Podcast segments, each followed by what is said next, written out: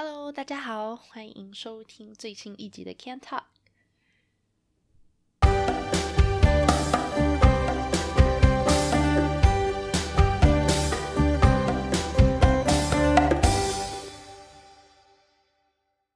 今天呢，我想要来跟大家分享一些比较不一样的，因为呢，我自从搬到加拿大来之后呢，其实陆陆续续会听到有很多朋友或是家人的疑问哦，嗯，他们通常都会很好奇，就是说加拿大到底有没有比较好，然后还有就是加拿大到底有哪些地方比较好。其实住在国外这么多年，我自己的感觉是觉得说。有些地方肯定是比台湾还要还要好的嘛，就我个人的观点来讲啊。但是真的要说国外的月亮是不是一直都比较圆的话，也不一定。那很多可能移民到海外的人，第一个的反应就是说，那肯定没有台湾那么的方便嘛，也没有那么多 Seven 啊小吃啊，然后医疗方面的话也没有那么的便利跟快速。你在这边可能。看个病就要等个一两个月，或者甚至两三个月到半年都是有可能的。但是呢，我今天想要跟大家讨论的，不见得说是只限制于这些比较生活层面的东西。很多人会认为说加拿大是一个很自由，或者说相对亚洲来说更自由、更开放，然后更民主的一个国家。它的确是有很多很多的移民哦。那那这些移民的话，也为加拿大。创造了一种比较特别的文化熔炉的一个印象。这边的确是有各种各样，然后形形色色不同的人。这我觉得这是加拿大一个卖点，也是一个特色跟好处之一。就是说，你搬到这边来之后，其实你也有很多机会去接触平常比较不熟悉的那些文化跟人种，还有他们的历史跟背景。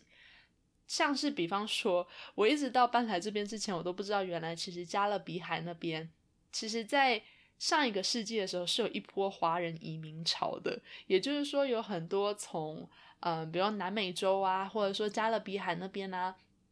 再过来加拿大的移民，其实很多人是华裔，但是他们不见得都会说中文或是广东话。那在我现在的公司呢，有一个同事就是这样子的移民的后代，然后我就觉得非常非常的惊奇，因为我以前从来都不知道，原来加勒比海那边有一批这样子华人的移民存在哦。那如果我在台湾的话，可能对这方面的理解跟知识就更少了。所以从这个层面来说，我觉得加拿大的确是一个能够拓展国际观跟眼界的一个很好的地方。但是呢，也正是因为他的移民很多，然后人种也多，所以你要说是不是这些文化或者是这些历史之间能够有很好的一个融合的话，其实我的答案是有一点觉得不太一定，因为真的大家所抱有的价值观跟大家所。代表的民族太不一样了。有时候虽然说你有这些机会去理解跟去了解这些人，但是不见得说你就真的能够跟他们变成同一种人，或者说同一种朋友。那我觉得这是任何一种移民社会的我的通病啦。那今天的话，就希望能够跟大家分享一些住在加拿大这的这些年所见所闻，这样子。其实我觉得呢，其实移民社会一个很大的问题就是，即使你是从小在加拿大土生土长的，只要你的家庭不是白人，就是不是说很久以前就住在加拿大的那种白人了的话，或多或少你还是会有一定程度是被你原本原生的文化跟语言所影响到的。比方说，我有个朋友跟我说，他邻居有一对意大利裔的白人妻子，加上非洲裔黑人丈夫的组合。那这两个人就有一个混血的儿子嘛？那那个儿子好像才三岁而已。那去年不是美国那边就是有一个那个 Black Lives Matter 的活动，就是风波闹得很大。那在加拿大本土，因为这个活动的关系呢，就很多人也对警察执法的标准有很多质疑跟声音。结果呢，我朋友说他有一次带着他自己的女儿跟他邻居的儿子，就 可能帮他邻居顾小孩吧，还是怎么样，反正他们就一起去公园玩了的时候，可能两个小朋友之间有点小争执。那两个小孩大概也都三四岁左右而已啦。结果两个人在争执，可能有点小吵架还是怎么样的时候，那个小孩就是那个儿子，突然就冷不防的呛他女儿说：“哎，你妈是不是要叫警察了？警察都是坏人。”那我朋友他是一个乌克兰的白人，所以呢，他皮肤是白色，他头发是金色，他眼睛是蓝色的，他女儿也是长得跟他差不多的外表，所以他听到了当下他就有点傻住，因为他没有想到说。平常跟他很友好的这个邻居夫妻是这样子去教育他们的小孩，就是说警察都是坏人，然后白人会歧视黑人，然后要教育他的小孩说你要讨厌，你要害怕警察。那其实我的朋友，因为他是乌克兰人，所以他出生的时候乌克兰还在苏联的统治之下嘛，所以其实当时的很多警察也是贪污又很腐败的烂人。但是他跟我提起这件事情的时候，他觉得他虽然自己也很讨厌警察，然后他也觉得，就算到了加拿大之后，他知道这边的警察跟苏联时期的警察已经不一样了，但是他还是很难去。改变那种根深蒂固的想法，但是就算是这个样子呢，他还是觉得小孩子小小年纪不应该把他父母经历过的这种仇恨的种子带到下一代，不然的话，这种仇恨就是会一直持续下去，一直没完没了。那我听了这件事情之后，我觉得其实还蛮有意思的，因为我觉得啦，只要是人的话，其实是很难不把自己以前的经验跟习惯带到。未来来当做未来的借鉴。那同样，如果说你有个，比方如果我有个小孩的话，我也会希望他能够吸取我以前学到的教训或是学到的经验啊。但是我同时又很难去体谅我朋友在意的点，因为如果一个非白人的小孩从小就被教育说，哦，别人都会歧视你哦，因为你是黑人。如果你是在这种环境，或是说在这种言论教育之下长大的的话，会不会？大家真的会开始去放大一些别人对待他的方式，甚至说会产生一种误会，就是觉得别人的一言一行都是在针对他，都是在歧视他呢？因为你不觉得，就是如果你今天开始去注意说啊，别人好像会歧视我，当你心里开始有了这个念头之后。别人可能无心，或是说一个很 mutual、一个很 neutral、很中性的行为或言论，你可能都会觉得说他是故意在针对你，他是故意在刺伤你，然后这全部都是因为，比如你是白人，你是黑人，或者说你是同性恋，你是某某教，诸如此类的原因。那相反的啦，如果你不去告诉你的小孩，你不去教育他说这个世界有些人是会歧视一些其他的民族的的话，那会不会？作为一个父母，你会觉得担心，说这个小孩会不会将来受的伤更重？就是如果他一直以来他都认为他跟别人其实是没有两样的，但是后来他才发现说，哦，原来别人会因为我是某某人，他们会因为我是男的或是女的，他们会因为我是信这个教还是不信这个教而来歧视我。他当他意识到那一点的时候，他会不会受的伤更重？当然啦，我没有什么。好的解答，然后我也觉得这个，说实话，应该是大家要多多讨论、多多思考的一个问题。但是我觉得，对于大人来说，我们都能够去分辨，说这种歧视不是每个人都是这样，不是每个警察都会暴力对待其他人，不是每个黑人都会受到歧视，不是每个白人都是怎么样怎么样。我们当然都能够理解，说每个族群里面都有好人跟坏人。但是对于小孩子来讲，尤其是他的小孩才三四岁而已，对他来说，他可能没有办法一下子他就马上能够了解这个其中的差异。就对他来说，白人就是白人，黑人就是黑人，警察就是警察，他又怎么能够去体会其中？说哦，警察当中有好人跟坏人，每个族群当中都有好人跟坏人，这种细微的差异，我觉得是很难让小孩子去明白的。那这有可能是因为我没有小孩啦，但是我觉得要跟小孩子解释这种这种程度的细节呢，呃，真的是要很考验父母的能力，那也要很考验小孩子理解的天赋。所以对我来说，我觉得至少不要去教育孩子这种仇恨，或者说这种一定是怎么样的这种刻板印象，好像比较合理一点。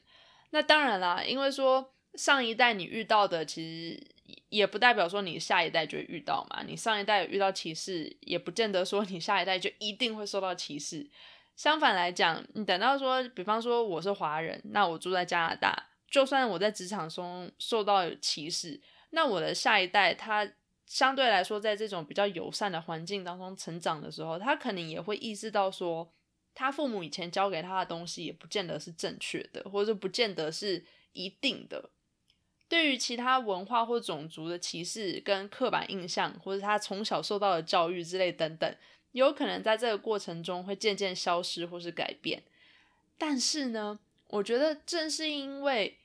大家都会成长，然后大家每个人的经验都不一样，然后每个人对事情的看法也都会改变。所以，这种像加拿大这种移民社会，其实需要的是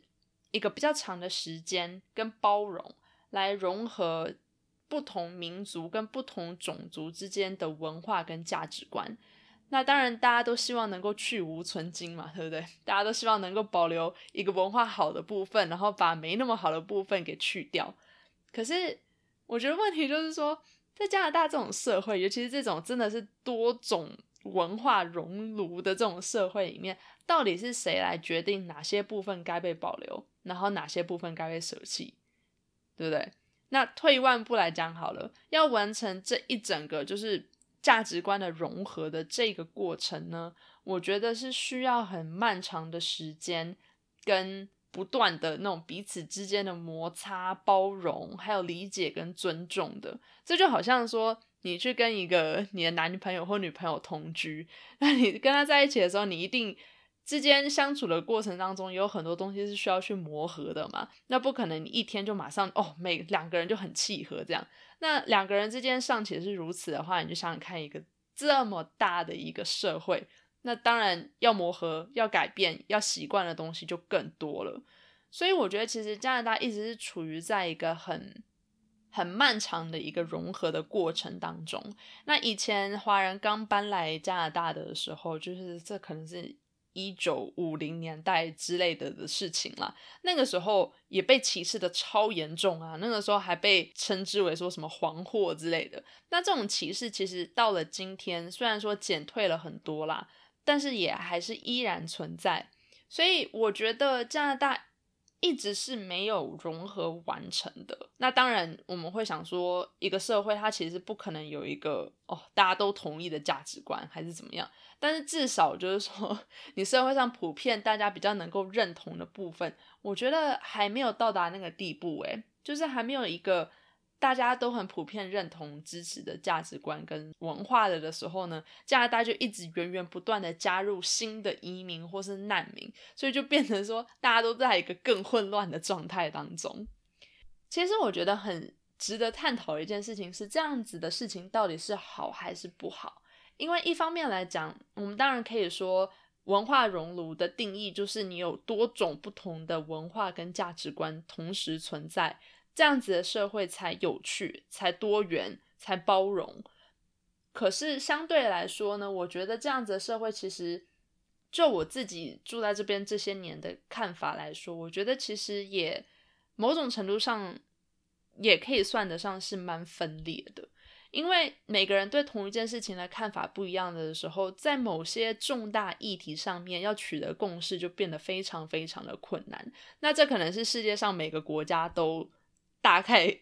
会遇到的问题啦，但是像在这种移民社会当中，那可能呃，比如说黑人觉得是这个样子，然后华人觉得是这个样子，那怎么样怎么样，大家都有自己在意的点，大家都有自己觉得不能够舍弃的价值观，在这种时候，在这种社会里面。要怎么去平衡？我觉得就变成是一件非常重要的事情。近几年，加拿大的总理就是被俗称为“土豆”的我们帅哥总理，他被人诟病的很多地方，就是在于说他带进了很多很多的难民。在华人的世界当中呢，尤其是这几年啦，我觉得对难民，尤其是东中东来的难民，其实不是说非常非常的友好。那为什么呢？是因为之前在二零一七年左右的时候，有一个所谓的头巾门事件，跟一个华裔的少女被杀案，跟。大家稍微讲解一下这个案件哦。那在二零一七年七八月的时候呢，有一个华人的少女在温哥华的时候被人谋杀了。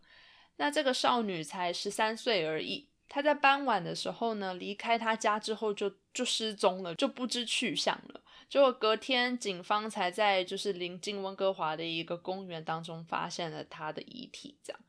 那这个案件。让我觉得让华人社会都还蛮震惊的，因为我们以前都觉得说，哦，温哥华应该说加拿大都很安全啊，类似于这样子的案件比较不会发生。结果过了一年多呢，这个嫌犯就被抓到了，然后还被以一级谋杀罪起诉。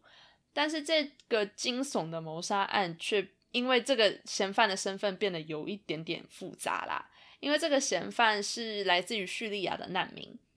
虽然说警方没有公布他的作案动机，但是这起事件就是为一部分华人的移民提供了一个可能开战吧的借口，就助长了他们对于难民的仇恨跟恐慌。这件事情发生之后呢，在温哥华跟多伦多这两个就是来自于呃华人社会的移民。非常非常多的两个城市里面都有华人的团体分别组织了对这名女孩的追追悼会，但是从现场来看，当时的现场，因为那时候其实我还没有住到多伦多来，所以我也不知道。但是从新闻上来看的话呢，追悼会或者说那个呃追思会的现场，其实不仅是对于逝者的悼念。有很多华人组织趁着这个机会呢，呃，趁机去攻击现在的加拿大嘛，或者说趁机有很多幼势的团体，就是趁着个这个机会到现场去示威跟造势。那在这一股可能右翼势力的眼中呢，他们很多移民觉得他们自己辛苦劳作，然后工作缴税的钱啊。还有这些他们辛苦工作所应得的社会福利，被政府所带进来的难民给瓜分了不少，所以就有点像在美国的部分华人移民一样，那他们很自然的就把这个矛盾或者说这种不满，给指向了这种少数群体。那这其中呢，包括了很多穆斯林跟难民群体。我觉得另外一件也助长这件事情呢，就是所谓的头巾门事件。那这个是发生在二零一八年的事件。这件事情的经过是这个样子的：当时呢，在多伦多有一个小女孩，她是一名穆斯林，然后她去警局报案说，她在坐地铁的时候，有一名华裔男子试图想要用剪刀去剪开她的头巾。那这件事情一爆出来之后，在媒体上简直就是。简直就是像炸开来一样，大家都拼命的在寻找这个华裔作案的男子哦。那当时呢，连我们的总理都还在他个人的推特上面公开谴责这样子的行为，然后还公开表示说他会跟这名少女还有他的家人站在一起啊，加拿大不是这样子充满仇恨的地方之类等等。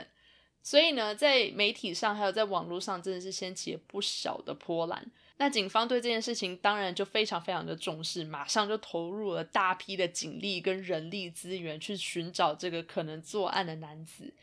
但是呢，后来警察调查了之后，发现这个小女孩竟然是在说谎，所以这整件事情都是她自己编造的，根本就没有这个人，也根本就没有这件事。所以很多人在当时第一时间知道这这个案件的时候，因为。当时那个女生描述的嫌犯是一个华人的年轻男子嘛，所以好多人在网络上面就是发起了对华裔群体的仇恨言论，就是有很多类似于像是滚出去啦，然后反正就是骂的很难听啦。那后来发现说，其实这件事情都是一个骗局，都是一个谎言，也不知道为什么那个小女孩要这样子做。但是被爆出来说，其实根本就没有这件事情，根本就没有这样子的华人男子的时候呢。我们的总理就不说话了，他就也没有公开道歉，说啊不应该这样，第一时间就就误会还是怎么样，反正就没有人出来道歉，然后也没有人出来公开表示个什么。那这件事情当然就让华人的群体也非常非常的不满，因为我那个时候已经办了多很多啦，所以对这个案件有算是有比较多的了解。那那个时候真的有很多人都觉得很不满、很不高兴，对我们的媒体还有我们的总理、我们的总理耶，我们国家的领导人，这样子这样子。去说好像轻视或是忽视华人群体，他们都觉得很很委屈，然后也希望能够为自己发声之类的。可是众所皆知，其实，在加拿大的社会里面，华人去参政的真的是少数啦，所以有不少的华人对这样子的现象感到很，就是很不高兴，然后很生气、很沮丧、很愤怒。因为有这样子的事件发生，所以相对的来说就助长了这样子的右翼势力。那这样子的右翼势力就变得还蛮激进的啦。有时候也会说，像是类似于说我们不想要再收难民啦，难民滚出去，诸如此类的仇恨言论也是不少。但是我觉得，就是回到刚刚讨论的点，就是说加拿大是一个移民的社会。以前是移民的人，你现在反而对其他移民来这里的人没有那么欢迎，或是以前受到歧视的人，你现在反倒来去歧视别人。我不知道正确的解答、正确的做法怎么样才会让大家都满意。我觉得应该也是不可能啦，应该也是不可能让大家都满意了。但是呢，现在加拿大的事实就是，加拿大内部的群体里面有黑人族群、有华人族群、有穆斯林、有原住民，还有难民。所以这就是现实，这就是我们活在这里活生生的现实。那不管政府要怎么做，已经在这个国家里面的人，就是已经在这个国家里面了。所以有一阵子我一直在思考，就是是不是加拿大所谓的自由，其实也没有那么自由，因为现在变成说有很多族群都住在这里的关系，你有时候讲什么话、做什么事，在网络上面发表什么言论，都会变得非常非常敏感。所有的言论都要变得非常的政治正确，就是所谓的 PC。那我不知道大家 有没有知道这个这个新闻啦？但是之前呢，有一次，呃，我们的总理楚豆他在台下听着台上有一个女性演讲者正在正在发表他的演讲的的时候，他就突然中断打断了他，是因为那个女性演讲者呢讲了一个英文字叫 mankind。那 mankind 的意思呢，基本上就是泛指人类这样子。但他打断了他，然后跟他说：“哦，我觉得你不应该讲 mankind，我觉得你应该要讲 people kind，因为 mankind 这样的话是性别歧视。我们有 women 这样，所以加拿大的社会已经政治正确到了一种很极端的地步了。至少我自己是这样觉得。可能有时候你说什么话、做什么事，其实也并不是说那么那么的自由。像如果说是那种仇恨言论，然后被禁止的话，我觉得也就算了，因为 因为仇恨言论真的就是不是 太适合出现在社会当中嘛。但如果只是比方像 mankind people kind 这种这种级别的话，我觉得应该就还好吧。但是就算是这样子，我们的总理还是会打断，还是会纠正他。所以真的，我觉得这边的文化已经变成说是一个大家都很小心翼翼。大家都不想要冒犯到其他的文化、其他的种族、其他的人，但是在这样子的过程当中，大家如果都避而不谈了的话，其实反而情况可能会变得更糟。那嗯，也真的要再次重申啦，我真的我也只是住在这边的一个小小居民而已，所以我也不知道以社会的角度来说，要怎么样我们才能够。携手共进，成为一个更尊重、友善、包容的社会。我只能说，对于很多人来讲，可能加拿大看起来表面上光鲜亮丽，然后嘴上漂亮话总是讲的很多啊，讲的很冠冕堂皇的国家这样子。那可能在这里反而说，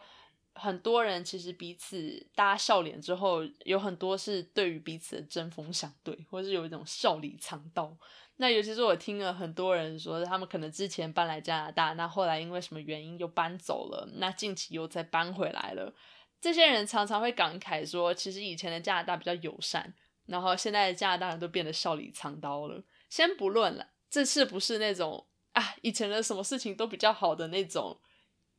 过去美好化回忆？我觉得有些的确有可能会让人有这样子的感觉。所以其实之前我也一直在想，就是说啊，加拿大是不是真的比较自由？大家都想要跑到国外来，但是国外真的有比较好吗？国外的社会真的有比较友善吗？这些问题是困扰了我很久。那如果听众，如果你有住在国外，或者是说你有什么想要发表的言论的话，欢迎在下面留言跟我讨论。但是后来我自己转念，我想过啦，我觉得很多时候其实这种东西是比较出来的。就是说，我们住在一个加拿大社会，这边是一个对很多人很多言论都很包容的社会嘛。所以你在网络上面，就算说啊，我讨厌这样的人，然后或者说彼此不同的文化、不同的种族之间矛盾很激烈，那但但是在现实生活中，大家又都啊装笑脸，然后避而不谈。就算是这样子好了，在网络上那些比较没那么友善，或是不让我那么同意的言论呢？其实，在加拿大还是被保护跟允许的嘛。我觉得真的让我心里可能比较难难适应的一个部分，就是说，发现这个社会没有我原先想象中的那么的美好的这个事实。因为搬来加拿大之前，我一直觉得美国跟加拿大，或者说西方社会啦，in general，感觉上就是进步。先进的一个代名词，好像你搬来这边之后，你的你的生活就会突然被解放了，就是突然从那种 台湾以前在国中，然后每天都要上课到五六点的那种生活，被压抑的生活跟文化当中被解放了。但其实不是这样。后来到这边之后，有些地方可能的确是比较自由、比较开放，但有些地方也不见得有台湾那么好，或者说有像亚洲那么好。但是只要你接受了每个社会都有它潜在的缺点，然后都有好人跟比较没那么好的人之后，我觉得其实也就变得让人比较能够接受啦。那回到原点，就是一开始的问题，加拿大是不是真的比台湾好？真的是不见得，只能说这个社会比较多元啦，大家之间在网络上面，或者说 在政治上、在社会上，大家彼此之间吵架的声音可能比较大。那平常在网络上生活中看到的问题跟攻击也比较多，那可能又因为在社会上大家都好好有礼貌，大家都很 nice，大家都想要很 nice，所以更会让人有一种啊加拿大人是不是很虚伪的这种感觉。但是与此同时哦，我觉得因为住在加拿大当地，所以实际上比较有机会去接触跟认识，还有了解这些跟我们不一样的族群。也才比较能够帮助我意识到，说这其实不是族群的问题，而是个人的问题。比方说房价好了，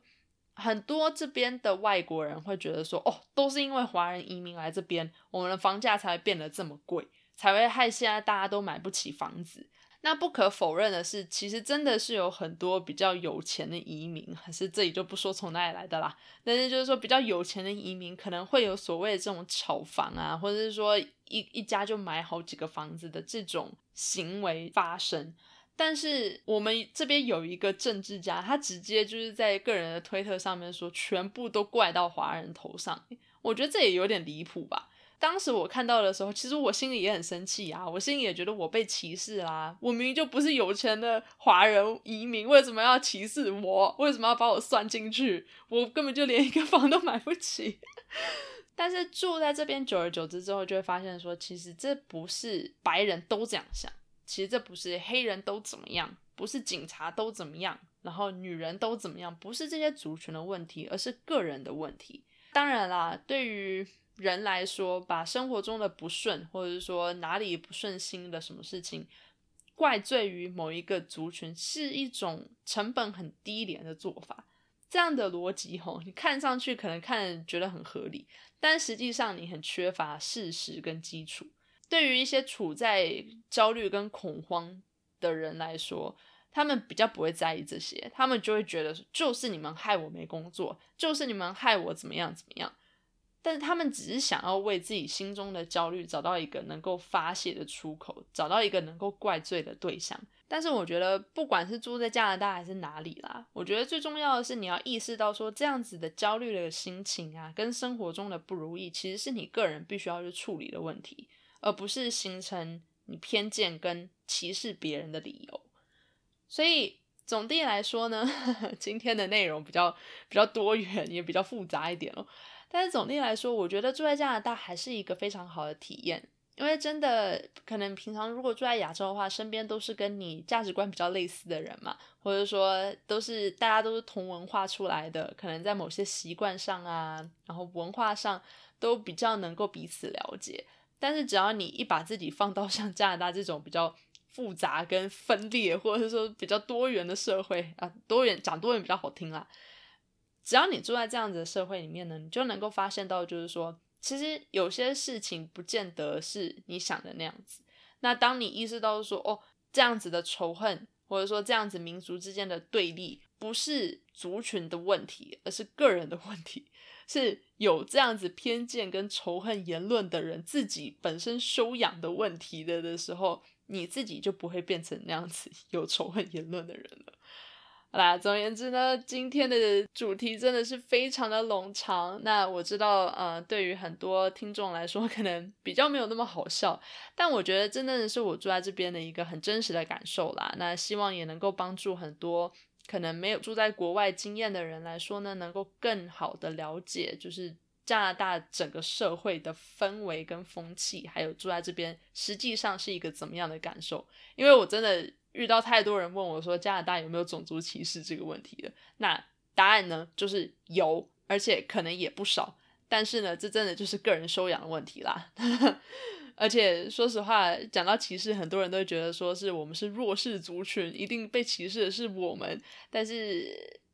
在听完了这一集的内容之后呢，希望也能够帮助很多听众了解到，其实现在有很多是华人去歧视别人，所以这真的不是一个。单向的，我觉得这个社会真的是双向、多向的，都希望能够帮助大家，呃，多多思考这类型的问题。那